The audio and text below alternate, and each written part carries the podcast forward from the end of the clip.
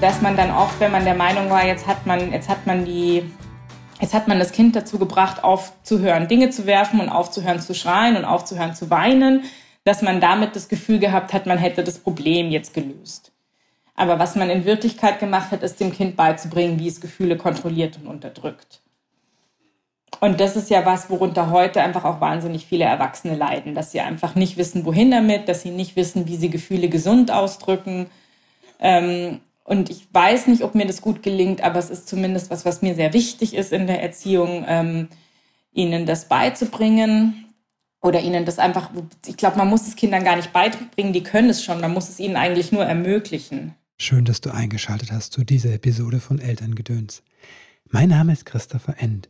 Ich unterstütze Eltern darin, die Beziehung zu ihrem Kind bewusst zu gestalten. Was in unseren Rucksack kam, war nicht unsere Entscheidung. Was wir weitergeben, schon. Auf deinem Weg des Elternseins begleite ich dich in Einzelsitzungen, sei es online oder hier in der Praxis in Köln, in Seminaren und Kursen. Die nächsten Kurse stehen schon in Startlöchern. Ende August startet der Familienkreis. Das ist ein nagelneuer Kurs. Und dann im September kommt der nächste Wutkurs. Ach ja, noch kurz zum Familienkreis. Wie ein Redekreis funktioniert, das weißt du natürlich. Aber mir geht es nicht um Wissen. Mir geht es um eine Erfahrung. Der Kreis bietet dir die Möglichkeit, eine tiefe Verbindung mit anderen Menschen zu spüren. Der Kreis bietet dir die Möglichkeit, in dieser Verbindung dich selbst zu spüren und ganz anders zu verstehen. Der Kreis bietet dir die Möglichkeit, eine tiefe Verbindung zu dir selbst aufzubauen. Und wenn du erstmal in die Kreisarbeit reinschnuppern willst, dann findet am 12. August eine Meisterklasse, also ein Live-Webinar statt. Jetzt aber zum Gast der heutigen Folge, Barbara Vorsammer. Barbara ist Autorin und arbeitet als Redakteurin bei der Süddeutschen Zeitung. Seit vielen Jahren ist sie für die Familienthemen zuständig. In ihrem Buch Mein schmerzhaft schönes trotzdem Leben mit der Depression schreibt sie über ihren Weg mit der Krankheit und was ihr dabei geholfen hat. Ach ja, Barbara ist selbst Mutter von zwei Kindern. Hallo Barbara, herzlich willkommen im Podcast. Schön, dass du da bist. Hallo Chris, ich freue mich hier zu sein. Vielen Dank für die Einladung. Du hast ein Buch geschrieben über Depressionen und da steht auch drin im Untertitel, wir müssten da mehr drüber sprechen über Depressionen. Wieso sollten wir mehr über Depressionen sprechen? Ähm, die Menschen, also viele Menschen erzählen mir immer wieder, dass es äh, ein Tabu ist. Ich habe das auch so empfunden, viele Jahre lang. Mhm.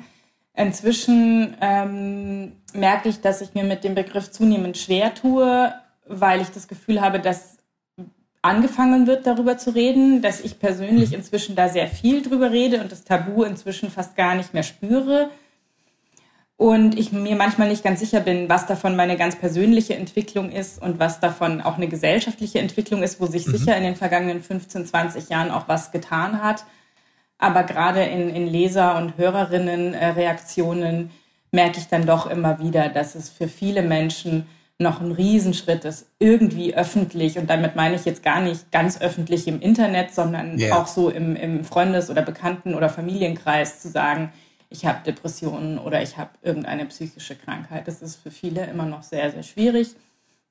Ähm, genau, und deswegen hoffe ich, dass wir diese, dieses Gespräch starten können. Mhm. Du hast ja auch irgendwann dann das Gespräch gestartet, wahrscheinlich, und jemanden dann gesagt, ähm, hör mal, ja, das mir geht's ging, nicht so gut. Das ging so ganz schrittweise. Also es, am Anfang wollte ich einfach auch diese Diagnose selbst natürlich nicht haben. Ich meine, wer will die mhm. schon haben, ja.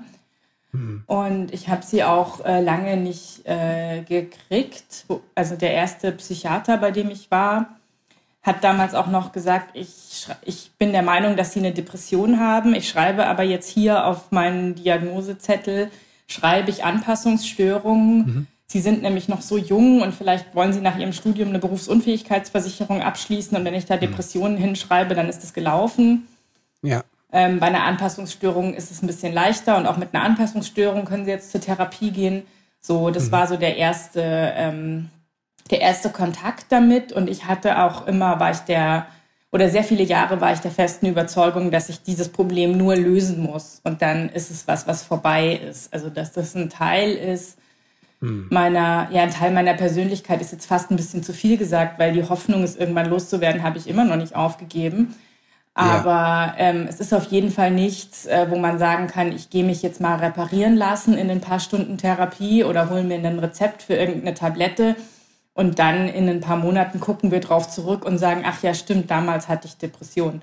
Zumindest bei mir ist es nicht so. Es gibt natürlich Menschen, bei denen läuft es so. Das muss man schon dazu sagen, mhm. dass eine Depression nicht grundsätzlich etwas Chronisches ist. Es gibt Menschen, die haben einmal in ihrem Leben eine depressive Episode und das ist mhm. dann schlimm genug und das war es dann. Also das ist auch ja. sehr häufig und also deswegen muss man auch nicht die totale Panik bekommen, wenn man das das erste Mal hat, das erste Mal ähm, eine Depression diagnostiziert bekommt, dass man direkt sagt, oh mein Gott, es dauert 20 Jahre. Ich habe da ein Buch gelesen, bei der mhm. hat es 20 Jahre gedauert.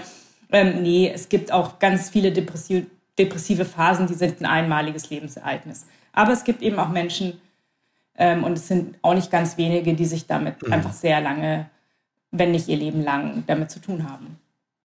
Ja, krass. Also du gehörst zu denen, die länger damit zu tun haben. Genau, also ähm, jetzt diagnostiziert auf dem Zettel haben wir jetzt 15 Jahre ungefähr.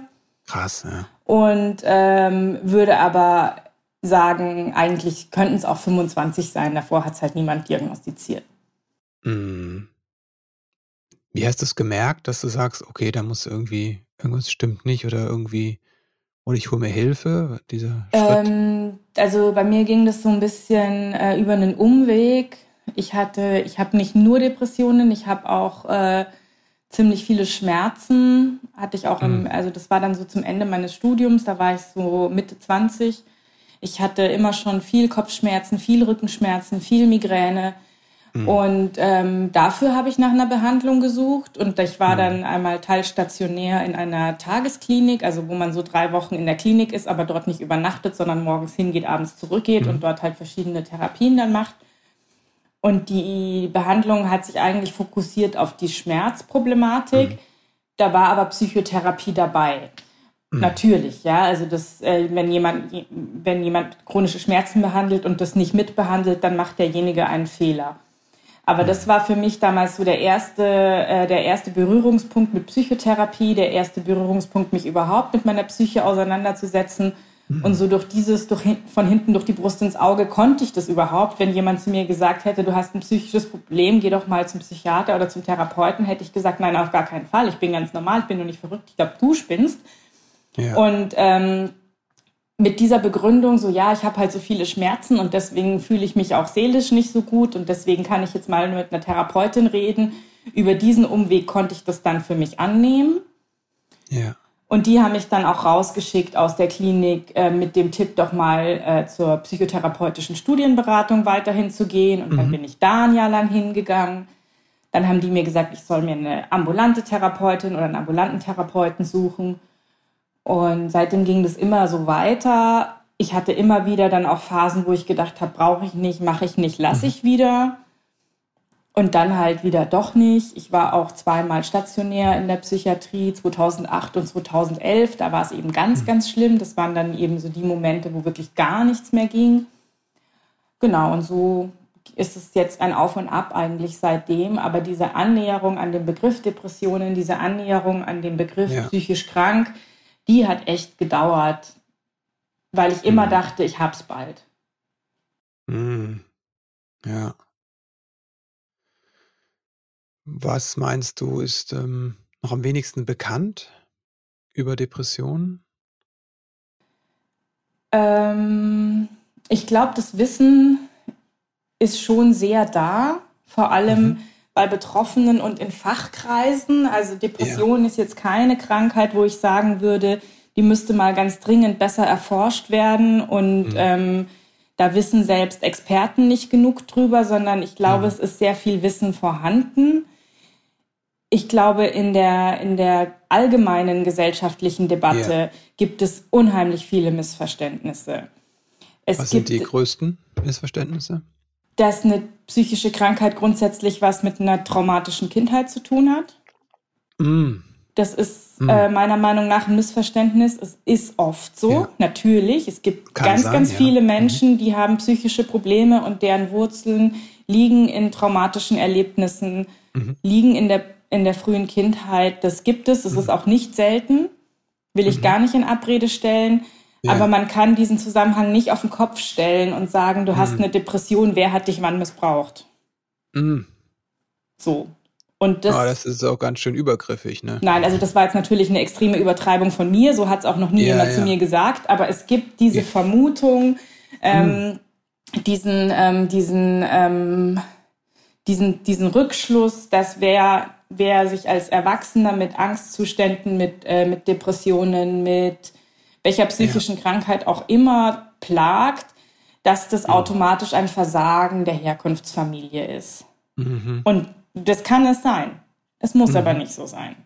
Mhm. Depressionen und auch die meisten anderen psychischen Erkrankungen, das ist je nach Diagnose, ist es ein bisschen unterschiedlich, wie groß die genetische Komponente ist. Mhm. Äh, da gibt es eben Krankheiten, bei denen ist die sehr groß, es gibt Krankheiten, bei mhm. denen ist die sehr gering. Und dann gibt es Krankheiten und dazu gehören Depressionen, da kann man es immer nicht so richtig sagen, mhm. weil ähm, also die Ursachenforschung bei Depressionen Dafür verwenden Experten ja das biopsychosoziale Modell. Also es gibt mhm. biologische Faktoren, Gene, Hormone, sowas. Es mhm. gibt ähm, psychologische Faktoren, das sind die Glaubenssätze, die man halt so in seinem Kopf hat, die Gedanken, die man hat, das was die Werte, die man hat, hat man natürlich auch viel von den Eltern äh, bekommen, genauso wie die Gene übrigens. Deswegen lässt sich schon an der Stelle oft schwer auseinanderhalten. Mhm. Und dann kommen dazu die sozialen Faktoren. Das sind solche Dinge wie Armut, Stress, Trennung, mhm. das, was halt jetzt im aktuellen Leben gerade los ist und was belastet oder auch nicht belastet.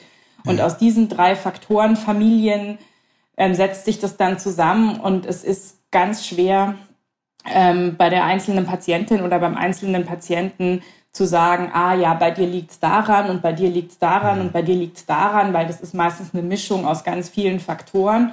Und meine Überzeugung ist es, und das ist auch so ein bisschen meine Botschaft, die ich in dem Buch auch ein äh, bisschen vor mir hertrage, ist, dass diese Ursachensuche, mhm. ähm, dass wir uns damit manchmal echt viel zu sehr aufhalten. Mhm. Dass, es, dass die relevantere Frage manchmal nicht ist, äh, wo kommt es her und wer ist ja. schuld, ja. sondern die Frage ist eher, was machen wir jetzt damit?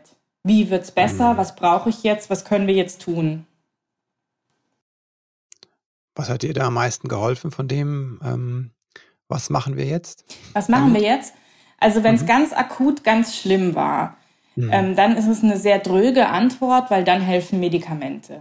Mhm. Also wenn man ganz tief in einer schweren depressiven Phase ist, ähm, dann hilft nicht Kaffee trinken, dann hilft nicht spazieren mhm. gehen, dann hilft nicht lieb zu mir sein, sondern dann äh, brauche ich Medikamente.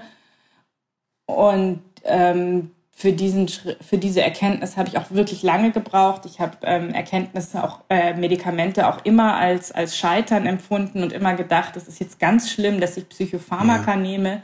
Ich hatte die Angst, dass die meine Persönlichkeit verändern, dass ich süchtig mhm. werde, dass ich zum Zombie werde, all diese Dinge. Hm. Was ja auch so, äh, glaube ich, in der, in der allgemeinen Debatte auch so Missverständnisse, verbreitete Klischees sind, wo viele Ängste und Unwiss viel, viele Ängste, viel Unwissenheit da ist. Ähm, das ist aber die Antwort auf, was mache ich in einer akuten, schweren, depressiven Phase. Mhm. Interessanter finde ich eigentlich, und darüber habe ich auch mehr geschrieben in, in meinem Buch, ist, was mache ich dazwischen? Ja, weil selbst mhm. die richtig chronisch schwer depressiven Menschen sind hm. im Normalfall, gibt immer Ausnahmen, nicht über Jahre und Jahrzehnte nonstop depressiv.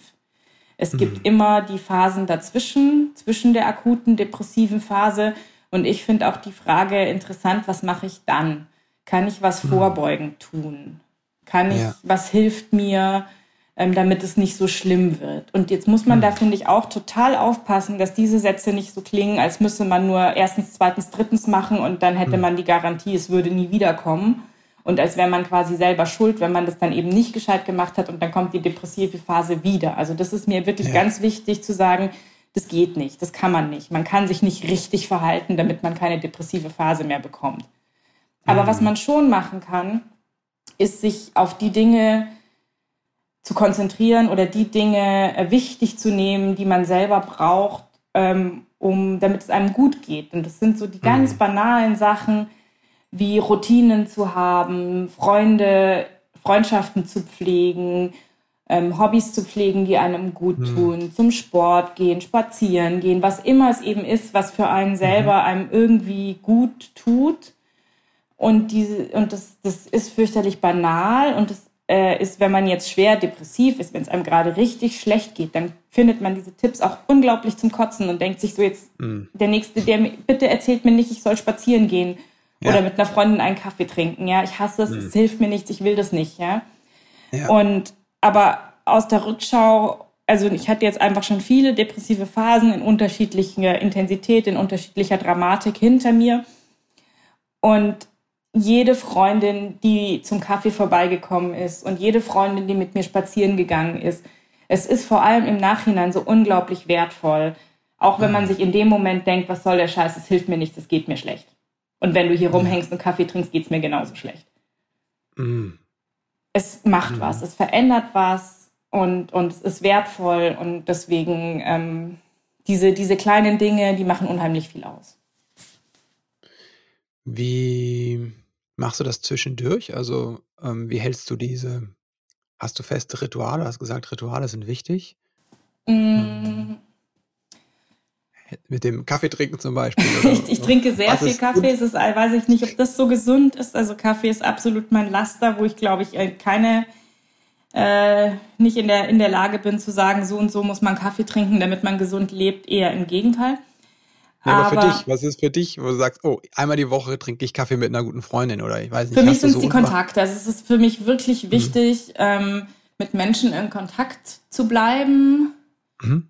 regelmäßig meine Freundinnen und Freunde zu sehen, regelmäßig mhm. Gespräche zu führen, auch diese kleinen, ähm, oft denkt man sich unwichtigen Gespräche, die ja auch während der mhm. Pandemie so weggefallen sind, ja. wo, wo, was, ich un, was mich unheimlich geschmerzt hat, wo man als die Kontaktbeschränkungen äh, dann in Kraft waren, dann seine wenigen Treffen mit den eh schon seit Jahrzehnten besten Freunden abgehalten hat oder halt mit der Familie, ja. mit der man eh zusammenlebt. Und wo ich dann gemerkt habe, mir fehlen diese Impulse, mir fehlt der Smalltalk mhm. am Fahrradständer, mir fehlt der Smalltalk mit den Kolleginnen am Kaffeeautomaten, mir fehlt es, ja. irgendjemanden, mit irgendjemand in der Post in der Schlange zu stehen und diese Person nicht zu kennen, aber drei Sätze zu wechseln, aus welchen Gründen auch immer also mhm. diese ganze soziale Energie, aus die unser Alltag normalerweise besteht und die während Corona schon ganz schön runtergefahren war, das hat ja. mich damals stark belastet. Also das hat mir richtig viel ausgemacht. Ähm, und das war für mich aber auch eine Erkenntnis aus der Psychotherapie. Also ich habe ja vorhin erstmal die Medikamente erwähnt, die, glaube ich, wenn es richtig mhm. schlimm ist, auch erstmal das Wichtigere sind, weil sie schneller ja. helfen als Psychotherapie. Also wenn jemand gerade ganz dramatisch in, depressiv ist, dann kann ich mit mhm. dieser Person ja im Normalfall gar kein vernünftiges Gespräch führen oder irgendwie eine, eine, eine therapeutische Maßnahme irgendwie anstoßen. Ja. Das führt ja erstmal zu nichts. Ähm, aber ganz grundsätzlich haben mir auch, haben mir natürlich auch die vielen Jahre Psychotherapie, die ich inzwischen auf dem Buckel habe, geholfen. Und eine der Erkenntnisse, die ich da mitnehme und die ich sehr wertvoll finde, ist eben die, die Wichtigkeit von sozialen Kontakten. Mhm. Am Anfang habe ich Therapie gemacht, ein bisschen mit dem, das ist alles nur in meinem Kopf und ich muss halt in meinem Kopf das jetzt irgendwie äh, mhm. durchanalysieren und mich selber besser verstehen und mich selber reparieren und dann das alles mit mir ausmachen und dann irgendwann wird's besser. Man merkt so auch, das sind alles Banalitäten, aber ich finde es trotzdem so wichtig und so richtig, dass man sagt, nee, ich gehöre ja, ich bin in einem Netz von sozialen Kontakten mhm. und ich kann mich nur mit im, mit und im Kontakt mit den anderen kann ich mich überhaupt nur heilen, kann ich mir überhaupt nur helfen.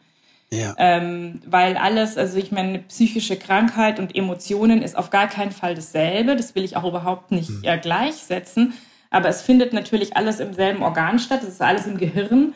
Und, hm. ähm, und äh, wenn, ich, wenn, ich, äh, wenn ich Beziehungen habe, wenn ich positive Gefühle habe, hm. wenn ich in Kontakt gehe, wenn ich soziale Energie erlebe, das sind alles Dinge, die dann wiederum Auswirkungen haben auf meine, auf meine Diagnose quasi so. Also das, mhm. da, da, geht das alles so, das, das vermischt sich alles so im Gehirn. Diese, es ist ja auch nicht trennscharf zu sagen, hier hört die Emotion auf und die Krankheit beginnt. Also das mhm. sind alles so, vor allem wenn man im eigenen Kopf sucht und sagt, äh, geht's mir jetzt nur schlecht oder habe ich eine Depression? Ja. Ähm, bin ich habe ich jetzt einfach nur Stress oder schon eine Angststörung? Also das ist ja alles nicht, nicht klar zu beantworten, zumindest mhm. nicht mal eben kurz. Und deswegen ähm, muss man das, glaube ich, auch alles gemeinsam sich anschauen. Mhm. In der humanistischen Therapie heißt es immer, ne, das Beziehung, die heilt. Das kommt mir so gerade in den Sinn, wenn du drüber sprichst. Was würdest du sagen, war in der Therapie für dich das, das, das wesentliche Element, was dir, dir am meisten unterstützt hat oder dir geholfen hat? Ähm, also das, was ich eben gerade gesagt habe, die Beziehungen, dass es darauf mhm. ankommt. Ja. Ähm, und das, was ich auch gelernt habe, was ich wirklich vor der Therapie nicht wusste, was mhm. ich einfach nicht verstanden habe, ist, dass Gefühle einfach sind. Die mm. sind einfach da.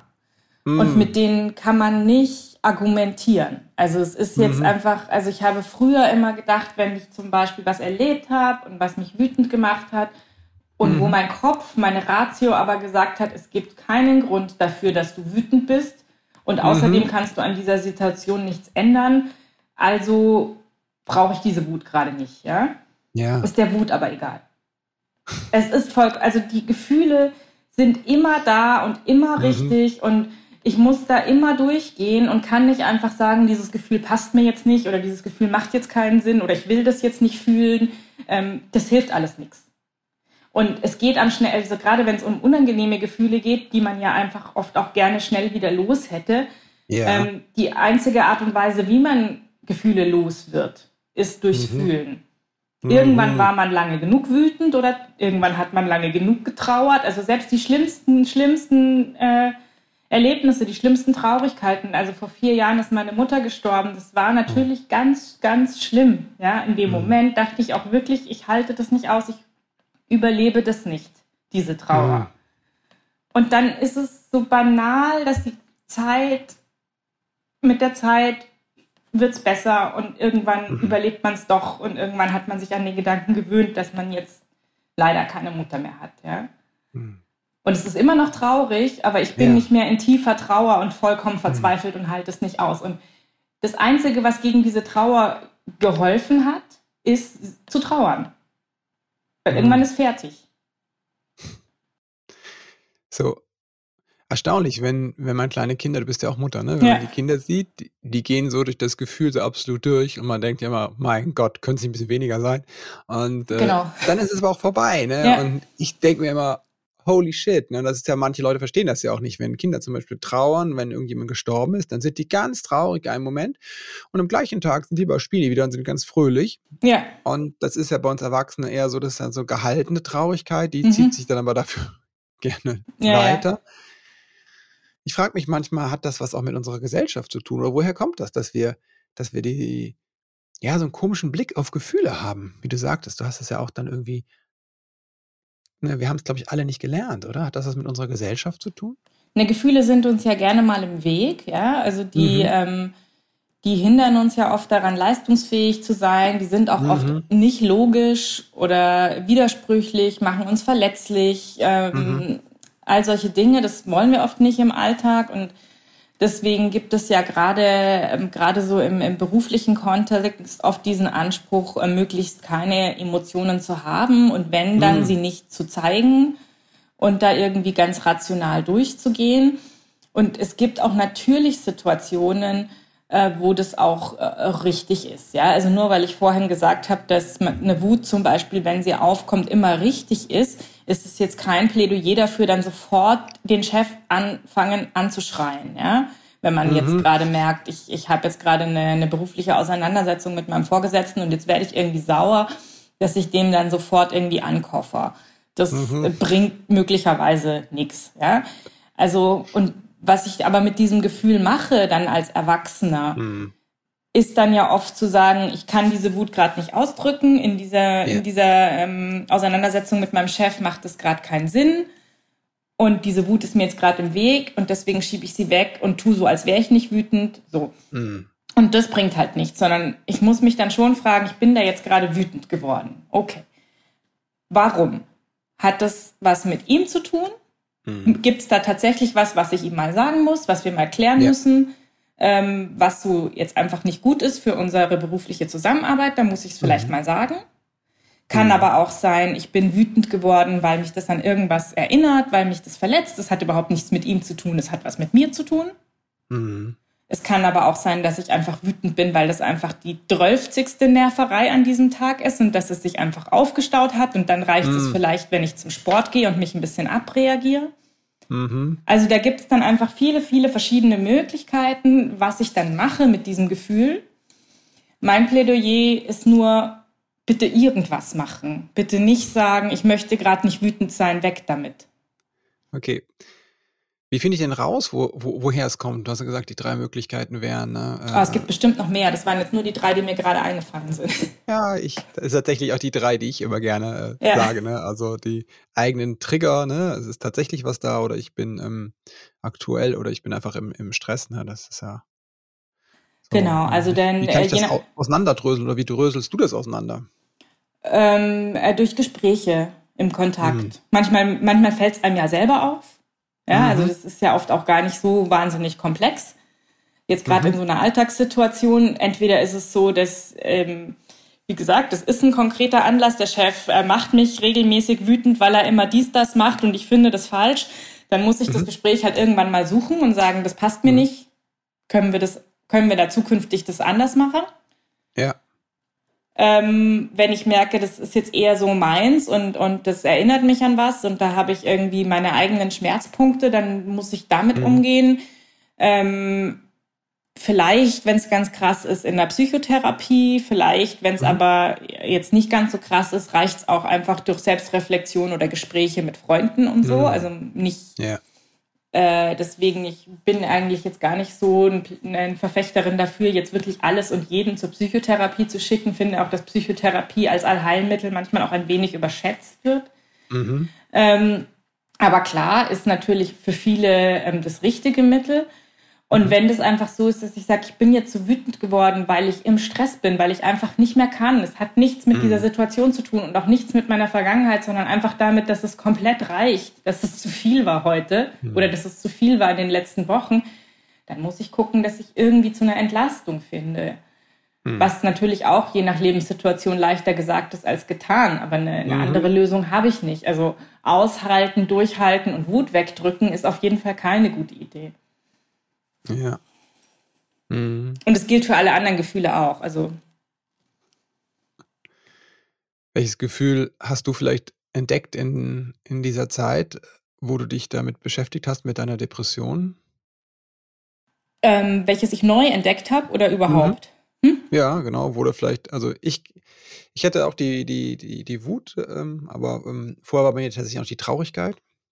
Also zur Traurigkeit, spüren konnte, ne? zur Traurigkeit hatte ich schon immer einen guten Zugang. Also das mhm. war ein Gefühl, das, ähm, das in meinem Leben schon immer sehr präsent war und wann immer mhm. mir Sachen passiert sind, die nicht schön waren oder unter denen ich gelitten habe, dann habe ich dazu geneigt, immer fürchterlich traurig zu werden und fürchterlich viel zu weinen. Mhm. Und das war so mein Gefühl. Yeah. Und das war dann irgendwie, also das war was, was ich dann auch in der Psychotherapie gelernt habe, dass ich einfach nicht gut gelernt habe, als Kind mit einer Wut umzugehen, mit einer, ja. also meine aggressive Seite, die hatte ich, da hatte ich ja. eigentlich gar keinen Zugang zu. Mhm. Und deswegen war ich halt jemand, der, wenn ich wütend geworden bin, habe ich es gar nicht gemerkt, dass ich wütend geworden bin und habe stattdessen zum Heulen angefangen. Ah. Und das war für mich schon auch eine, eine, eine anstrengende und auch interessante therapeutische Arbeit, dann mit den Jahren zu merken, bin ich gerade wirklich traurig oder bin ich sauer? Mhm. Krass, ne? Und ich und das ist ja auch, also für Frauen ist das ja sehr klassisch, weil Frauen, mhm. Mädchen oft ja denen, denen die Wut so ein bisschen aberzogen wird, ne? so mit aggressiven Richtig. kleinen Mädchen, ähm, das gewöhnen wir denen ja ab. Oder mhm. viele werden so erzogen. Und bei, bei Männern, die haben ja oft, also ich habe in der Klinik auch viele depressive Männer kennengelernt, die haben oft das gegenteilige Problem denen ist nie beigebracht worden, dass sie weinen dürfen und dass sie traurig ja. und verzweifelt sein dürfen. Das heißt, die, die sind eher aggressiv oder komplette Steine und total in sich zurückgezogen ja. und haben gar keine Emotionen mehr. Also mhm. natürlich sind Depressionen da auch gegendert. Und mhm. ähm, das Ziel ist oder mein Wunsch ist es, dass wir da alle lernen, einfach die Vielfalt an Gefühlen auch zu ähm, zu fühlen und zu sagen, ja, ich, mhm. Frauen und Mädchen dürfen auch wütend sein und rumschreien und Männer dürfen weinen und wir alle dürfen uns mhm. lieben und verletzlich sein. Also das wäre schön. Mhm. Ich glaube, dann wären wir auch alle gesünder. Ja, das würde ich auch unterschreiben. Wo hast du denn, wo lebst du deine Wut oder wie lebst du die heute so, wenn du die sagst, das war nicht so ich glaube, ich bin immer noch eher so der kontrollierte intellektuelle Typ. Mhm. Also ich, da kommt man, glaube ich, auch nicht raus aus seiner Persönlichkeit. Das heißt, ich bin bis heute jetzt niemand, der irgendwie mit einem Geschirr um sich schmeißt oder fürchterlich äh, oder jemanden haut oder rumschreit oder so. Mhm. Aber ich drücke sie inzwischen aus. Also ich mhm. kann oft kann besser als früher zumindest sagen, das nervt mich, das macht mich wütend, ich will das mhm. nicht. Ja.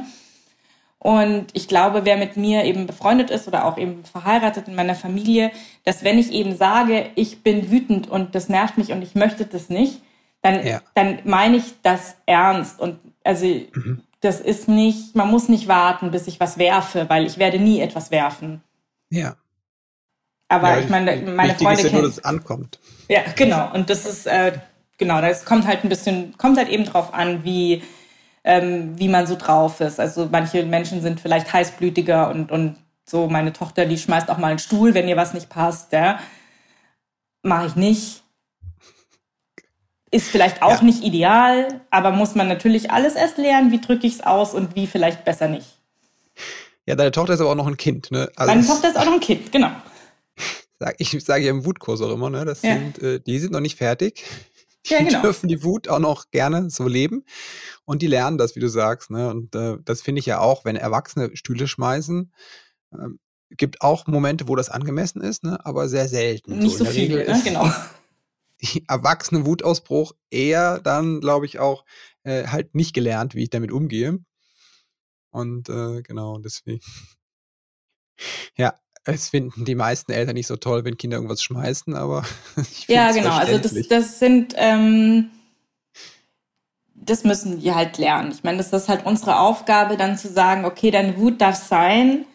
Mhm. Das Dinge mir an den Kopf werfen, versuchen wir das nächste Mal nicht zu machen. Und das nächste, und wenn du das nächste Mal sauer auf deinen kleinen Bruder bist, beißt du ihm bitte nicht in den Arm, sondern mhm. versuchst es anders auszudrücken und da tastet man sich dann ran und das ist halt einfach schwierig mit der Impulskontrolle und das muss man alles mhm. lernen. Aber ich glaube, was man früher, glaube ich, noch mehr in der Erziehung gemacht hat, also zumindest in meiner Kindheit, ähm, war, dass man den Kindern nicht nur gesagt hat, sie sollen nicht beißen, sondern auch dieses, sie sollen nicht wütend sein, sollen sich nicht so yeah. aufführen und so. Und das ist, glaube ich, jetzt heute, wo man, wo viele Eltern versuchen, diese Balance hinzukriegen, zu sagen, deine Gefühle mhm. darfst du schon behalten, die darfst du ja. schon fühlen, aber wie du sie ausdrückst, darüber müssen mhm. wir noch mal Mhm. Da müssen wir nochmal drüber reden. Ja. Was hast du anders gemacht, auch vielleicht mit der Erfahrung mh, hm, aus der Therapie? In der Erziehung Kindern? meinst du jetzt? Ja. Also das, das wäre für mich eben so ein ganz wichtiger Punkt, also auch meinen mhm. Kindern mhm. zu vermitteln, dass ihre Gefühle sein dürfen Mhm. Und dass, äh, wenn ich was, äh, wenn ich an ihnen quasi was herum erziehe, was ihre Emotionen betrifft, dann geht es mir immer nur darum, was sie tun, wenn sie wütend sind mhm. oder was sie tun, wenn sie traurig sind. Sag du, wenn du sauer auf mich bist, dann darfst du trotzdem nicht auf die Straße rennen. Mhm. Oder mhm. deine Schwester beißen. Oder mhm. irgendwas aus dem Fenster werfen. So, sondern dann müssen wir was anderes finden. Und mhm. ähm, das ist schon wichtig. Also ich glaube eben, dass, also bei mir früher war es immer, ähm, dass nicht nur der Ausdruck der Gefühle äh, wegge weggewischt wurde oder der versucht wurde, den Ausdruck der Gefühle zu verändern, sondern wirklich auch zu sagen, äh, wieso bist du überhaupt wütend? Du musst doch gar nicht mhm. wütend sein, es gibt doch gar keinen Grund. Ja, das fehlende Verständnis. Auch. Wieso weinst du überhaupt, ja? Mhm. Warum weinst du so viel? Ist doch gar nichts los. So, mhm. so diese Dinge. Und dann, und, und dass man dann oft, wenn man der Meinung war, jetzt hat man, jetzt hat man die, jetzt hat man das Kind dazu gebracht, aufzuhören, Dinge zu werfen und aufzuhören zu schreien und aufzuhören zu mhm. weinen, dass man damit das Gefühl gehabt hat, man hätte das Problem jetzt gelöst. Aber was mhm. man in. Wirklichkeit gemacht hat, ist dem Kind beizubringen, wie es Gefühle kontrolliert und unterdrückt. Mhm. Und das ist ja was, worunter heute einfach auch wahnsinnig viele Erwachsene leiden, dass sie einfach nicht wissen, wohin damit, dass sie nicht wissen, wie sie mhm. Gefühle gesund ausdrücken. Ja. Ähm, und ich weiß nicht, ob mir das gut gelingt, aber es ist zumindest was, was mir sehr wichtig ist in der Erziehung, mhm. ähm, ihnen das beizubringen oder ihnen das einfach, ich glaube, man muss es Kindern gar nicht beibringen, die können es schon, man muss es ihnen eigentlich nur ermöglichen. Ja. Und sie dazu sein lassen. So, also das ist, das ist was, was mir echt, was mir sehr am Herzen liegt. Ja. Worüber wird noch zu wenig gesprochen der Erziehung? Du hast gesagt, dass mit den Gefühlen ist schon zumindest in einem bestimmten Teil der Bevölkerung, ne? mhm. der beziehungsorientierten Blase und so. Ja. Ähm, aber wo wird noch zu wenig gesprochen vielleicht? In der Erziehung? Hm. Mhm. Das Leben mit Kindern betrifft oder das Elternsein. Boah, das ist jetzt eine große Frage. Da fällt mir jetzt gar nicht so direkt was dazu ein. Gibt es bestimmt viele Dinge. Aber mhm. so spontan muss ich passen. Ja. Gibt es was Bestimmtes, worauf du hinaus willst? Nee, nee. Ich nee, also. Einfach, äh, nee, das sind die Gefühle für mich, worum es da geht. Mhm. Ich habe zuletzt, der letzte Text, den ich, den ich in der SZ, der letzte Erziehungstext, den ich geschrieben habe, da ging es um Verantwortung, weil du mhm. gerade die beziehungsorientiert Blasen erwähnt hast. Mhm. Ähm, weil ich glaube, dass es da auch zunehmend eine Art Missverständnis gibt. Also, mhm. dass, ähm, dass wir eine Beziehungsorientierung oder eine Bedürfnisorientierung auch missverstehen in eine Art äh, demokratisches Familiensystem und Kinder dürfen alles selbst entscheiden. Und ich glaube, dass Eltern durchaus ihren Kindern manchmal einen Gefallen tun, wenn sie sagen, es entscheide jetzt ich und mhm. gegen dich unter Umständen auch, gegen deinen Willen. Mhm. Und dann aber eben, und damit bin ich wieder bei den Gefühlen, nicht dem Kind zu sagen, und du musst jetzt auch dafür sein, du, ich laber dich jetzt so lang zu mit den Vorzügen meiner Entscheidung, bis du sagst, ja, Mama, hab mhm. verstanden, bin auch dafür, sondern du mhm. darfst weiterhin dagegen sein. Mhm. Ich bin hier diejenige, die auch dafür da ist, das auszuhalten, dass du dagegen bist und ich mich aber trotzdem mhm. dafür entschieden habe. Mhm. Also ja. ein zu großes also Harmoniebedürfnis. Konflikt wagen quasi, ne? ja, mehr Konflikt wagen, mehr Verantwortung wagen vor mhm. allem. Mhm. Und es kostet halt viel Kraft. Also ich verstehe alle Eltern, ich verstehe, darüber habe ich letzte Woche erst den Newsletter geschrieben, ich verstehe alle Eltern, die sich danach sehnen, mal den ganzen Tag zu sagen, es ist mir doch wurscht, mach doch, was du willst, ja. So, würde ich auch manchmal gerne den ganzen Tag sagen. Geht natürlich nicht, weil ich bin als Erwachsene einfach in der Verantwortung. Immer. Mhm. Auch wenn das Kind seine eigenen Entscheidungen fällt und dann bin ich trotzdem in der Verantwortung für die Folgen. Hm. Immer. Ich bin in der Verantwortung. Ja, das ist ein schönes Schlusswort, Barbara. Ja. Vielen, vielen Dank. Also äh, Gerne. Äh, nicht nur für das Interview, sondern auch für deine ganze Arbeit. Also, dass du ähm, auch mit dem Buch rausgegangen bist mit deiner ähm, Depression. Mhm. Ich finde das immer einen, einen, großen, großen Schritt, wenn Menschen ihre verletzliche Seite zeigen, ne? das, was nicht so perfekt ist, was nicht in das Raster passt, in das Instagram-Bild passt. Mhm. Dafür ein großes Dankeschön, auch für die Arbeit, die du machst als Journalistin, wo du immer wieder das Thema Familie und Elternsein und die Kinder ins Spiel bringst. Danke an dieser Stelle. Und ähm, wo kann man sich gerade mit dir am besten vernetzen? Wo bist du auf Social Media am meisten unterwegs? Also ich glaube, ein Profil habe ich auf äh, eigentlich allen äh, gängigen sozialen ja. Netzwerken. Ich bin sogar auf TikTok, auch wenn ich das noch überhaupt nicht begreife, dieses Netzwerk. Wer mich wirklich erreichen will, also Netzwerke, wo mhm. ich auch sehr regelmäßig reinschaue und auch wirklich aktiv bin, das sind im Moment Twitter und Instagram. Mhm. Auf Facebook und LinkedIn, da bin ich eigentlich eher so eine Karteileiche. Mhm. Ähm, genau, also da erreicht man mich. Man erreicht mich auch über meine Homepage. Also die einfach meinen Namen googeln ist ganz leicht zu finden, vorsamer.de. Ähm, darüber gibt es ein Kontaktformular, darüber kann man mir schreiben, darüber kann man auch mein Buch signiert bestellen, wenn man das Bedürfnis mhm. hat. Also ich habe mich hier mit der mhm. Buchhandlung ums Eck verknüpft. Also da laufe ich einmal die Woche vorbei und signiere Bücher, sofern da das Interesse danach besteht. Mhm. Ähm, man kann mir über meine SZ-Mail-Adresse schreiben. Da habe ich auch eine Autorenseite auf, auf den Seiten der SZ mhm. wo äh, alle meine Artikel äh, gesammelt sind und mir dann, dann eben auch eine Mail schreiben kann. Ähm, wer meine Texte lesen will, abonniert am besten den SZ.de Familien-Newsletter. Da ist der mhm. Link sz.de slash Familienbrief, beziehungsweise du kannst ihn ja noch in die Shownotes dann packen, den Link. Ja, kommen alle in die Shownotes. Mhm. Und ähm, genau, wer diesen, äh, wer diesen Newsletter abonniert, der bekommt fast jeden Freitag eine Mail von mir. Manchmal schreiben ihn auch Kollegen, aber meistens schreibe ich ihn. Mhm. Und wer meine Texte lesen will bei der SZ, der muss sich in der Regel ein SZ Plus Abo zulegen. Mhm. Ähm, das ist aber gar nicht so teuer. Das gibt's ab 9,99. Und pst, Geheimnis, wer sagt, Abo will ich nicht, Es gibt auch einen Tagespass, einen 24-Stunden-Zugang. Mhm, super. Ne? Große Empfehlung, ähm, guten Journalismus zu unterstützen. Das kostet Geld, sage ich nochmal an dieser Stelle. Also ähm, unterstreiche ich sehr gerne. Jetzt noch die letzten Fragen, die alle meine Gäste beantworten dürfen, wenn sie möchten. Wenn du an deine eigene Kindheit denkst, was hat vielleicht gefehlt, was du dir selbst beibringen durftest später? Also ich arbeite noch dran an der, der Akzeptanz dafür, wie ich bin, mhm. dass es okay ist, so wie ich bin. Mhm. Ich glaube, dass das gar nicht gefehlt hat im Sinne von, dass jetzt meine Eltern mich nicht so akzeptiert haben, ja. wie ich bin. Ich glaube nur, dass sie Schwierigkeiten damit hatten, das zu vermitteln weil sie gedacht haben, wie viele Eltern in den 80er Jahren dachten, dass wenn ich zu meinem Kind nicht andauernd wenn dann sage, dann wird es nie was lernen und nie was machen. Wenn ich sage, es ist alles okay, so wie es ist und du musst nichts machen, dann macht es nichts. Wofür bist du deinen Eltern dankbar?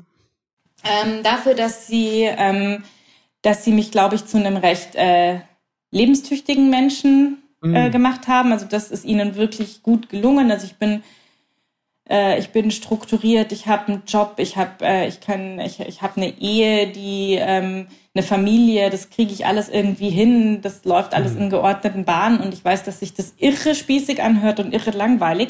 Aber ich war eben, wie schon erwähnt, auch zweimal in Psychiatrien und habe so mhm. viele Menschen kennengelernt, deren ja. Leben einfach in Trümmern liegt. Alle Beziehungen, die Finanzen, die, das Berufsleben. Mhm.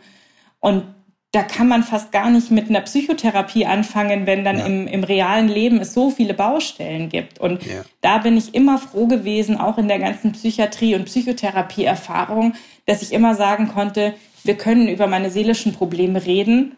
Im mhm. realen Leben, ich habe keine. Habe keine finanziellen Probleme, habe wow. einen Job, habe einen Partner, meine Kinder sind gesund. Wir können wirklich über Depressionen reden und müssen nicht erstmal mhm. zur Schuldnerberatung. Mhm. Und dafür bin ich Ihnen sehr dankbar. Was würdest du werdenden Eltern mit auf den Weg geben, wenn du könntest? Drei Tipps? Drei Tipps? Das, ja. Ähm, Deine drei Wahrheiten.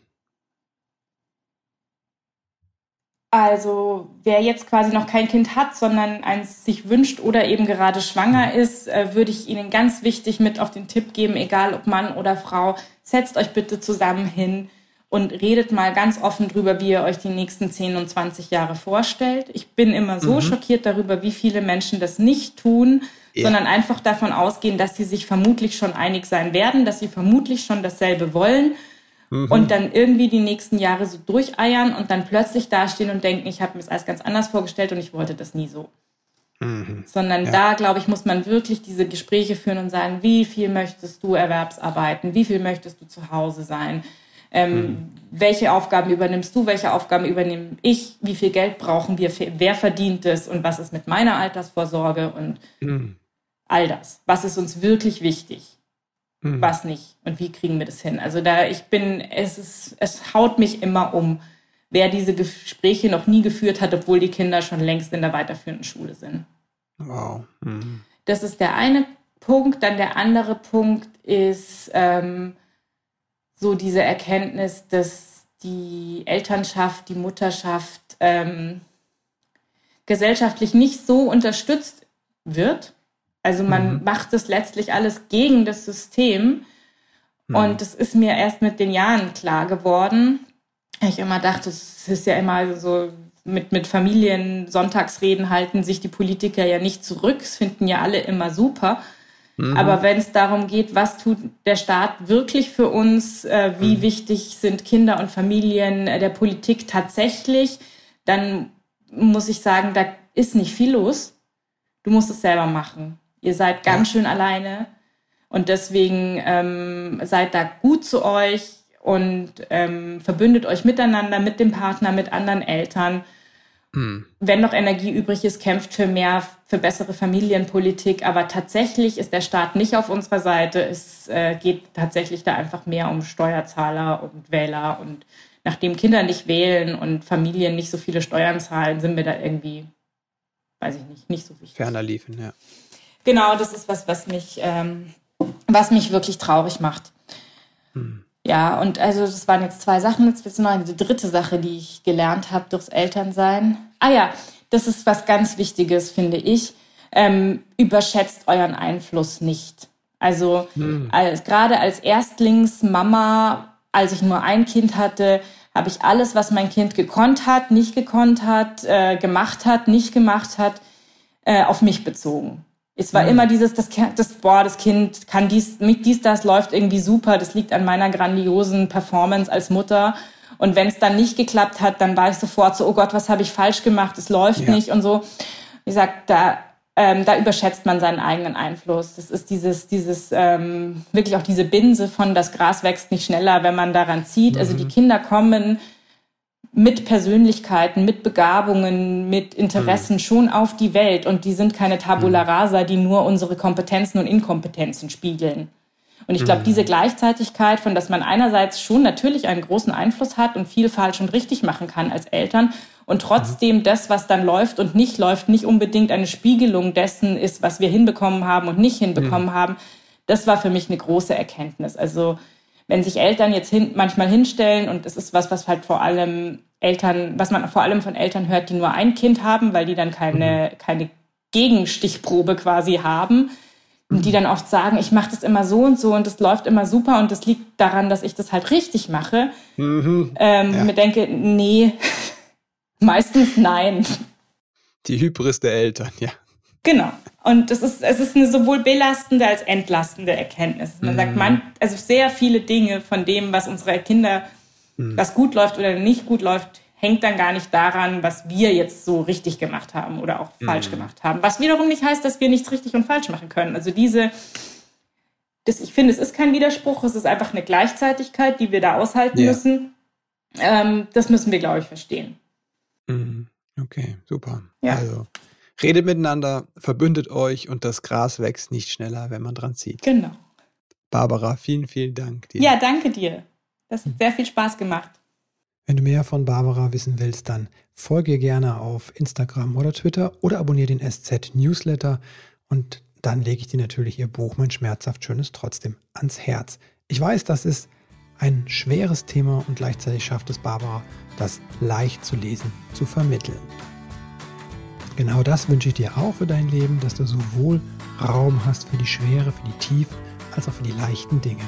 Und jetzt wünsche ich dir einen ganz wundervollen Start in diesen Tag. Alles Liebe und bis bald.